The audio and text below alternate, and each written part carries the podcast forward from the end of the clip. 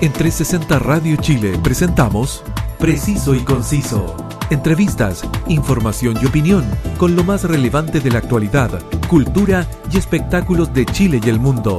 Conduce Roberto del Campo Valdés. Preciso y Conciso por 360 Radio Chile. Actualidad en línea. Un gran saludo y gracias a todos por estar en la sintonía de 360 Radio Chile gracias a su señal web y también gracias a la APP que te permite escucharnos en tu móvil y así disfrutar 24/7 de una gran compañía musical y la mejor programación.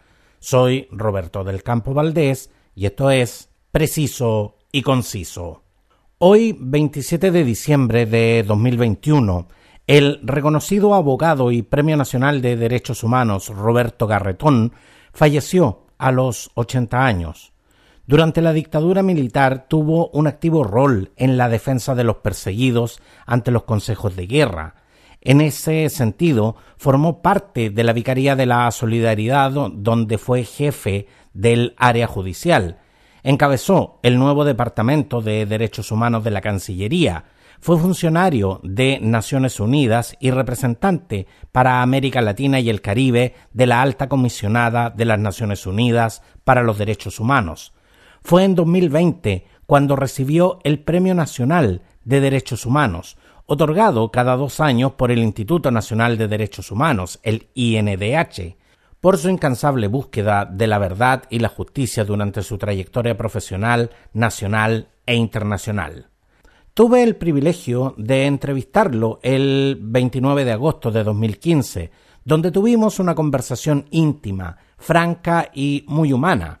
Lo recuerdo como un señor elegantemente vestido y que me recibió en su oficina en el centro de Santiago un sábado a las once horas.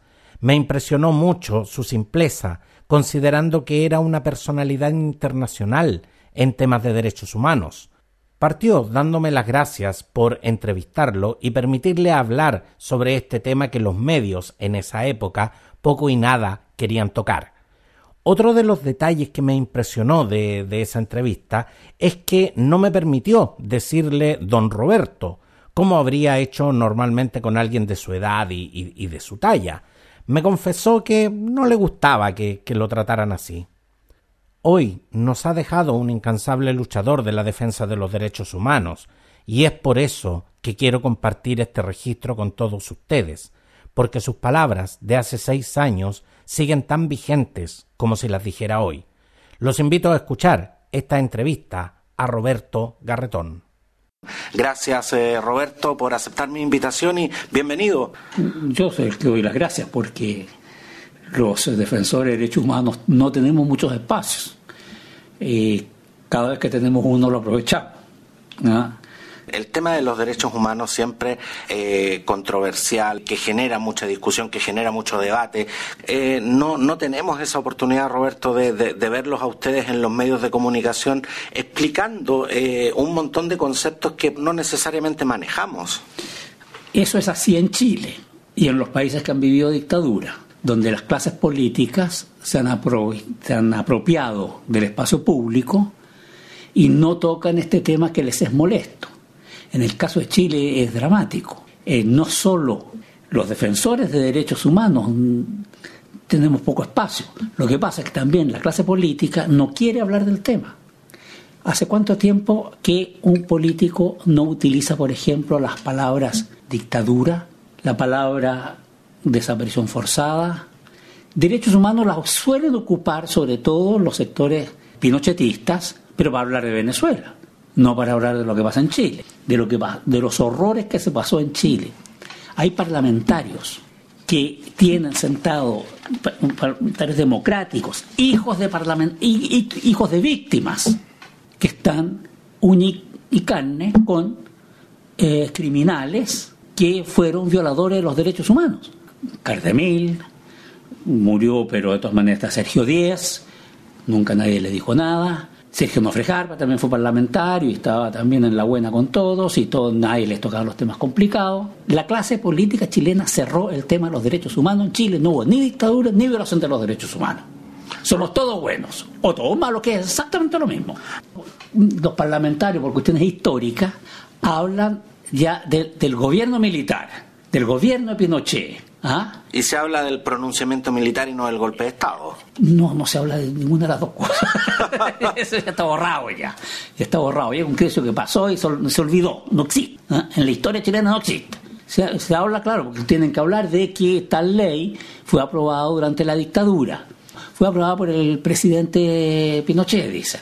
Primero yo niego que estemos en democracia, con una constitución ilegítima hecha por Pinochet, con un sistema económico impuesto a la fuerza y con mucha sangre, por, eh, con un sistema previsional que ha causado miserias humanas, con un sistema laboral que no contempla el derecho a huelga, a la dictadura, salarios mínimos anteriores a la dictadura eran mucho mejores de lo, que se paga hoy día un trabajador. Y hablar de democracia cuando aquí en Chile está garantizado el derecho de las minorías, liberar al ser humano de los abusos de las mayorías. O sea, hace parte de la base que las mayorías son abusadoras y por lo tanto tienen que ser las minorías las que impongan su voluntad. Y eso se llama binominal, eso se llama dos tercios para cambiar la constitución, y eso se llama cuatro séptimos para no sé qué cosa, y cinco octavos para no sé qué otra, para que las mayorías nunca impongan su voluntad. Y eso está vigente hoy. ¿Y usted me dice que eso es democracia? No estamos en dictadura, no estamos en democracia, estamos en post-dictadura. ¿Y todavía estamos en transición? Transiciones tienen un efecto, transitar. ¿Podríamos validar entonces ese, ese término que, que, hoy la ciudadanía, la ciudadanía emplea tanto, que es la eterna transición? Es que no es transición, bueno, si es eterna, no es transición. Porque la transición transitan y llegan a, una, a, un, a, una a un final una finalidad. Se logró lo que hicimos mediante la transición. Pero aquí no, no, seguimos teniendo el régimen de Pinochet inamoviblemente. ¿Y cuándo crees tú que se va a terminar el régimen de Pinochet? ¿Con el cambio de la constitución? Sí, con el cambio de la constitución como primer paso. Porque si vamos a tener, después de todo el proceso constituyente, que por los dos tercios, los violadores de derechos humanos, todos los tipos que fueron parte de la dictadura, van a querer imponer su voluntad por los dos tercios. Van a querer poner su voluntad con un tercio y van a, y van a seguir siendo actores importantes dentro del proceso dentro del proceso político. Sacando justamente de, tus propias palabras, Roberto, el hecho de que estos personajes sigan siendo actores importantes dentro del proceso político y de hecho eh, la, transición a de, la dictadura a la democracia se hizo con, con Pinochet activo, siendo comandante en jefe, eso de, de una u otra manera determina que, que durante todos estos años tengamos esa sensación eterna de que en, en tema de las violaciones de derechos humanos simplemente no es que no se haya hecho justicia, sino que lisa llanamente hay impunidad? A ver, tampoco exageremos. Ha habido cosas positivas. La Comisión Reti fue positiva. Hoy día sería impresentable la Comisión Reti.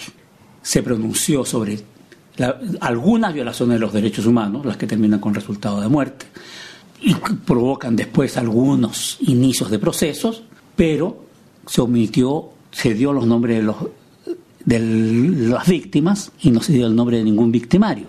O sea, la comisión chilena, que, quedó, que fue muy buena, que la celebramos, etcétera, etcétera, hoy día está um, muy cuestionada, porque no avanzó lo que pudo haber avanzado. Pero, pero contextualizando, pero contextualizando Roberto, el, el tema de en la medida de lo posible, justamente. que la medida de lo posible exige ¿Y por qué no fue más posible? Porque no se quiso, es el punto. Porque se pudo haber hecho más. Pero entendamos también, no podemos sustraernos de ciertos hechos históricos. Pinochet estaba vivo.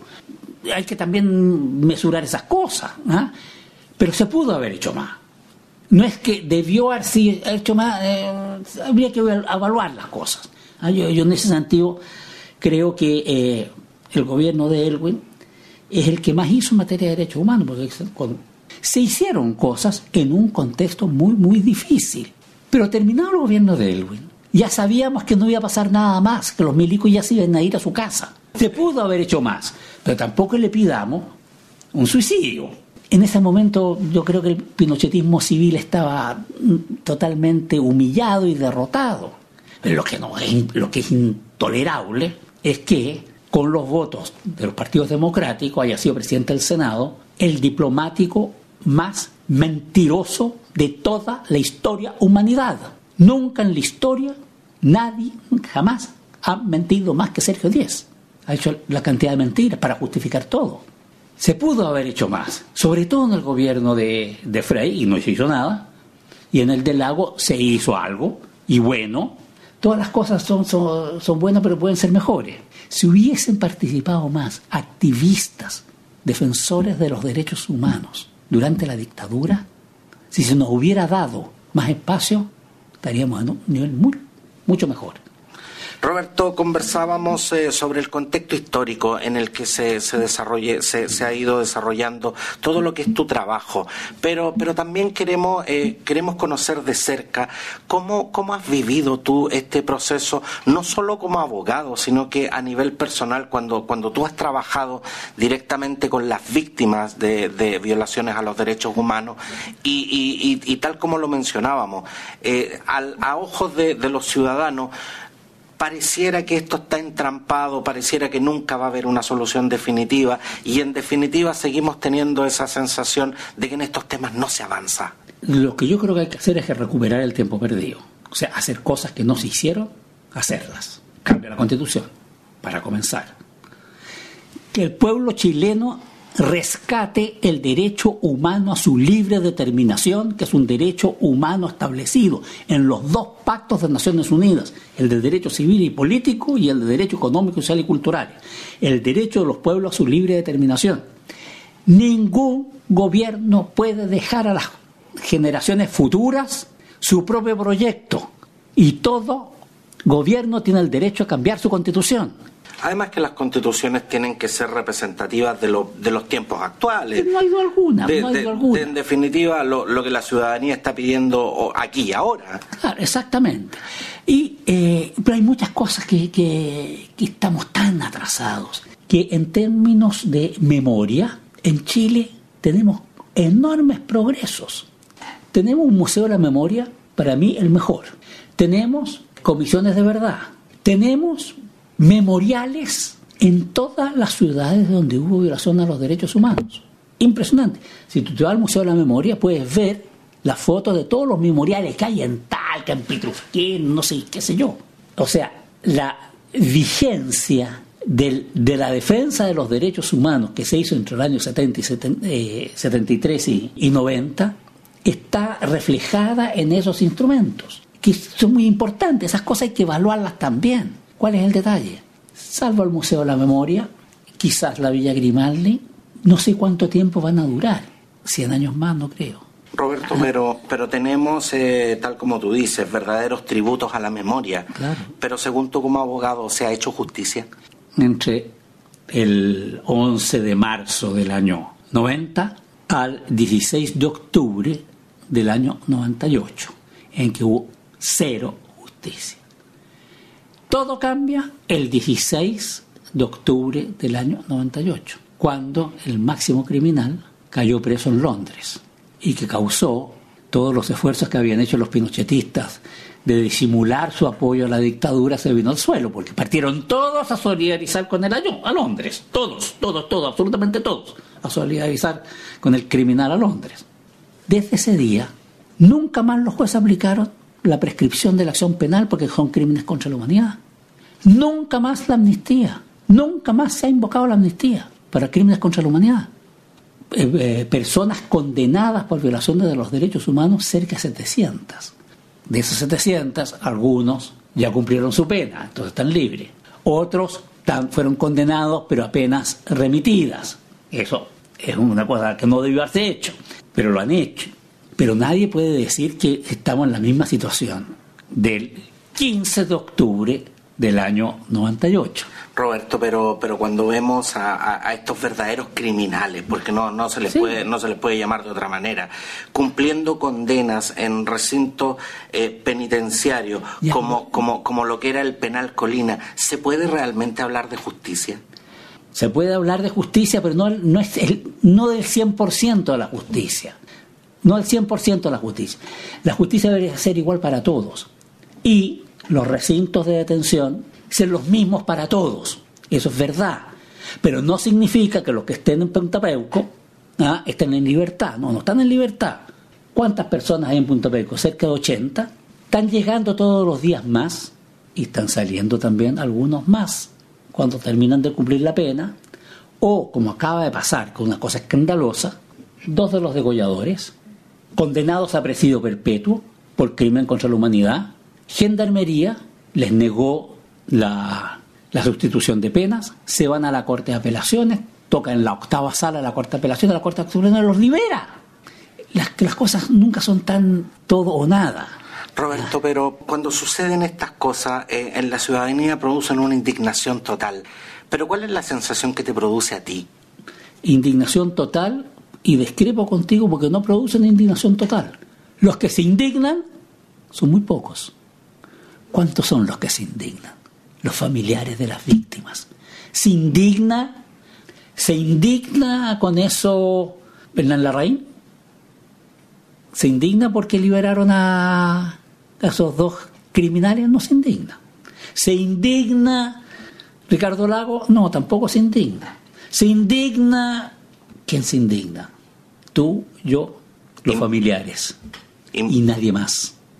Y nadie más. No nos engañemos. No nos engañemos. Nadie más. ¿Y eso a qué se debe?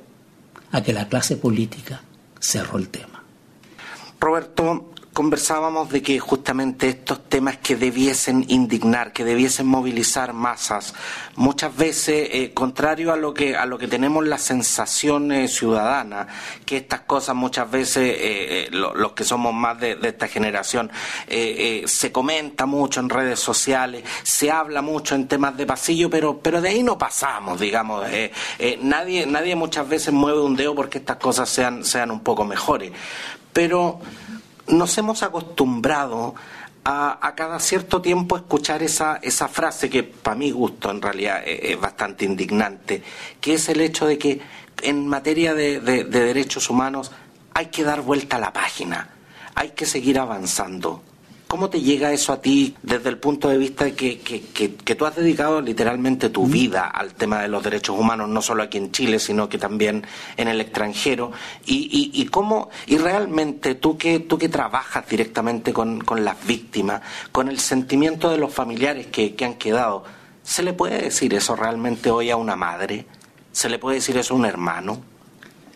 No se le puede decir a nadie y se le dice todos los días el inspirador de esa frase es muy conocido. Se llama Adolfo Hitler. Hitler, cuando, antes de la guerra, Hitler decidió invadir Polonia el año 39, septiembre del 39, y esto lo tenía muy en secreto. Pero cuando ya se acercaba la fecha que habían pensado para invadir Polonia, tuve que saberlo y compartirlo con más generales, con más políticos, y quedaron horrorizados. ¿Cómo vamos a hacer eso? ¿Qué vamos a hacer? Polonia es un país que tenemos relaciones internacionales, tenemos relaciones comerciales, somos países hermanos. ¿eh? Eh, ¿Y qué pasa si fallamos? Si algo no resulta, ¿qué nos va a pasar después? Y Hitler contestó con una frase genial. ¿Alguien se acuerda de los armenios? Los armenios habían recibido, eh, han sido víctimas de un genocidio en 1915 y nadie se acordaba de eso. Esa lógica, demos vuelta a la página, es el ideal que buscaba Hitler. Demos vuelta a la página. ¿Quién se va a acordar de esto? Esa es una inmoralidad absoluta en la política. Es, esas víctimas, ninguna está por dar vuelta a la página. ¿Quiénes están por dar vuelta a la página? Los autores de las masacres y otros los que no les importó durante la dictadura lo que estaba pasando. La página nunca se tiene que dar vuelta. Y le quiero decir más. Esa es una de las frases perversas e inmorales que se producen en Chile. Dar vuelta a la página. Pero hay otra. La palabra reconciliación. Si usted me pregunta si yo estoy por la reconciliación o contra la reconciliación, Yo estoy en favor de la reconciliación, entendiendo por reconciliación exactamente lo contrario a lo que andan buscando los que quieren el perdonazo y dar vuelta a la página. ¿Cuándo vamos, las víctimas se van a sentir reconciliadas? Cuando todos los criminales estén presos. Todos. Ahí estamos reconciliados. Pero justamente ese es un punto tremendamente importante, porque cuando, cuando se habla de administrar justicia en procesos que, que, se han dilatado por 30 y hasta casi 40 años, donde eh, también encontramos que en estos momentos los victimarios son personas de, de, edad tan avanzada que la verdad es que cuando se habla de, de, condenarlos, realmente, realmente a, esta, a estas alturas cuando, cuando se habla de condenar a personas que ya tienen tan avanzada edad, eh, ¿es realmente eh, administrar justicia o, es lo que se conoce eh, como un saludo a la bandera? ¿Tú prefieres la salud a la bandera? No, no es lo que yo prefiero. Bueno, ¿qué cosa? Me está diciendo, es malo que los condenen y es malo que no los condenen, me estás diciendo. Entonces no te entiendo. lo que pasa, lo que pasa es que eso, eso es lo que queremos entender, porque, porque, porque tú eres abogado, tú, eres, tú eres la persona que en definitiva trabaja, trabaja directamente con el proceso judicial. Nunca jamás se va a lograr 100% de justicia en el 100% de los casos. Eso no va a ser nunca y no ha sido nunca en la historia humana. Pero nos podemos acercar. Y yo creo que nos estamos acercando no con la forma que nosotros queremos, no con los niveles que nosotros queremos, que nosotros queremos muchas más. Pero no podemos aceptar el discursito ¿ah? de que están viejos. Porque ya que están viejos, entonces no son criminales. No, siguen siendo criminales igual las condenas siguen siendo válidas. Las condenas siguen siendo válidas. Aun cuando no exista ninguna posibilidad que las cumplan, como fue el caso de Manuel Contreras. Bueno, pero es que estaba cumpliendo, estaba cumpliendo pena. No porque en todos los casos no estamos logrando una justicia que se cumpla efectivamente con las personas en vida, quiere decir que no se está haciendo nada. No, se ha avanzado, se ha avanzado. En juicios y óigame bien lo que le voy a decir, juicios impecables jurídicamente. Ninguno de los procesados y condenados por la Corte Suprema, por los tribunales chilenos, hoy, después del 16 de octubre del año 98, ninguno tiene un juicio irregular. Todo el respeto a los acusados y desde luego a los acusadores. Toma cualquier crimen, cuántas personas participaron, por ejemplo, en la caravana de la muerte. Iban 20 tipos en el avión, pero además tenían los generales y coroneles que estaban en las ciudades donde, donde aterrizaban para llevarse a la gente. Son fuerzas armadas integradas básicamente por cobardes, cobardísimos, que en patota son muy valientes y que después se ponen a llorar si los pillan es un elemento que no hay que despreciar. La cobardía. Roberto, ya llegando al final de esta edición, donde de verdad ha sido un, verdadero privilegio tenerte acá en el programa, eh, aprovecho de agradecerte eh, frente a, mis auditores.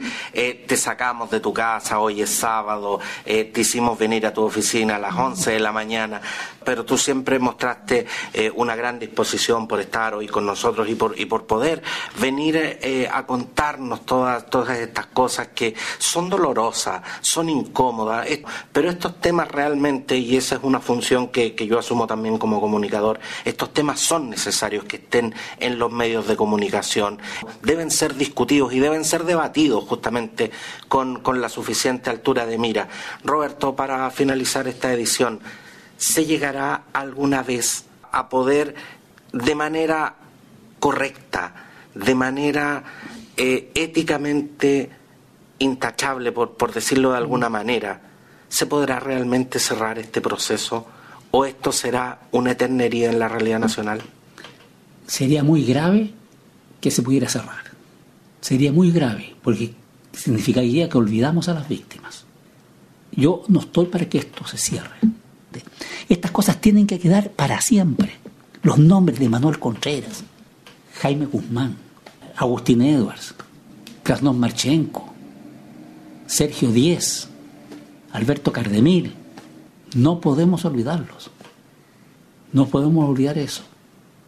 Definitivamente. Gracias, eh, Roberto Garretón, eh, abogado del área de los derechos humanos, eh, miembro integrante del Consejo Directivo del Instituto Nacional de Derechos Humanos, por estar hoy, como te digo. Muchas gracias por, por haber accedido a mi invitación. Tenemos pocas oportunidades y cada vez que tenemos una oportunidad de poder dar nuestro mensaje, siempre la aprovechamos. Así que no tienes nada que agradecer, soy yo el que agradezco tener la oportunidad de hablar. Muchas gracias, eh, Roberto. Sin duda que me quedo con el orgullo de haber entrevistado a una persona que ya es parte de nuestra historia. Nunca olvidaré su amabilidad y su respeto por mi trabajo. Como dato curioso, en la galería donde estaba su oficina había una chocolatería. Se detuvo, compró un chocolate y me lo, y me lo regaló. Nos despedimos con un abrazo y esa fue la última vez que estuve con él. Hoy está siendo velado en el Museo de la Memoria y sus restos descansarán en el Cementerio General.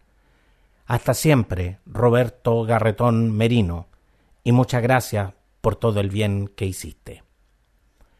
Esta y todas las ediciones de Preciso y Conciso están disponibles en Spotify y en las más importantes plataformas podcast.